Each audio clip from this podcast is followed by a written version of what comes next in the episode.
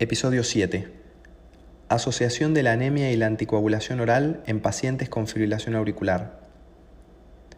Diversos estudios han demostrado que la presencia de anemia es un hallazgo frecuente en pacientes con fibrilación auricular, aumentando su prevalencia en los pacientes más añosos.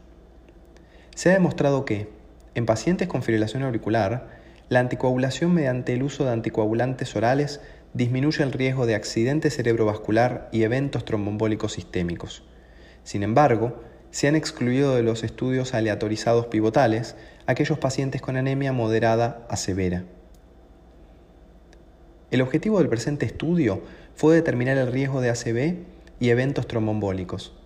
Esto en relación a la presencia de anemia en pacientes con fibrilación auricular, como así el efecto del tratamiento con antagonistas de la vitamina K y su tiempo en rango terapéutico de acuerdo a la concentración de hemoglobina.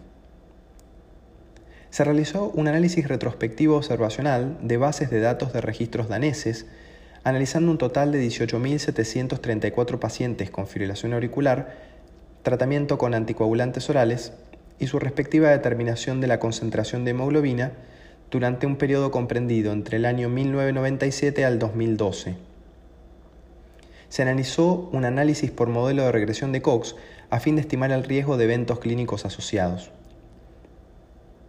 Del total de pacientes analizados, el 20% presentó anemia leve y el 14% anemia moderada a severa.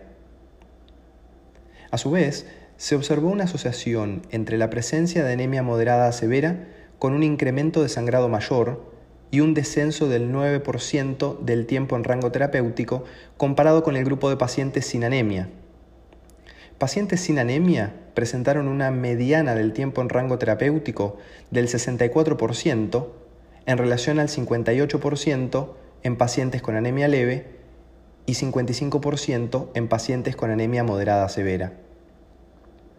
A su vez, el uso de anticoagulantes orales se asoció a una reducción del 2.5% de riesgo de ACV o riesgo de eventos trombólicos sistémicos en pacientes sin presencia de anemia, esto logrando una reducción del 2.3% en pacientes con anemia leve y un incremento del 0.3% en pacientes con anemia moderada a severa. La anticoagulación oral se asoció a un incremento del 5.3% de riesgo de sangrado mayor en aquellos pacientes portadores de anemia moderada a severa. Por lo antedicho y del presente estudio podemos destacar que la presencia de anemia fue un hallazgo común en pacientes con fibrilación auricular, asociándose a un mayor riesgo de sangrado y menor tiempo en rango terapéutico con antagonistas de la vitamina K. Y la anticoagulación oral se asoció a un aumento del riesgo de sangrado en pacientes con anemia moderada a severa sin presentar beneficios en términos de disminución del riesgo de ACV o eventos tromboembólicos.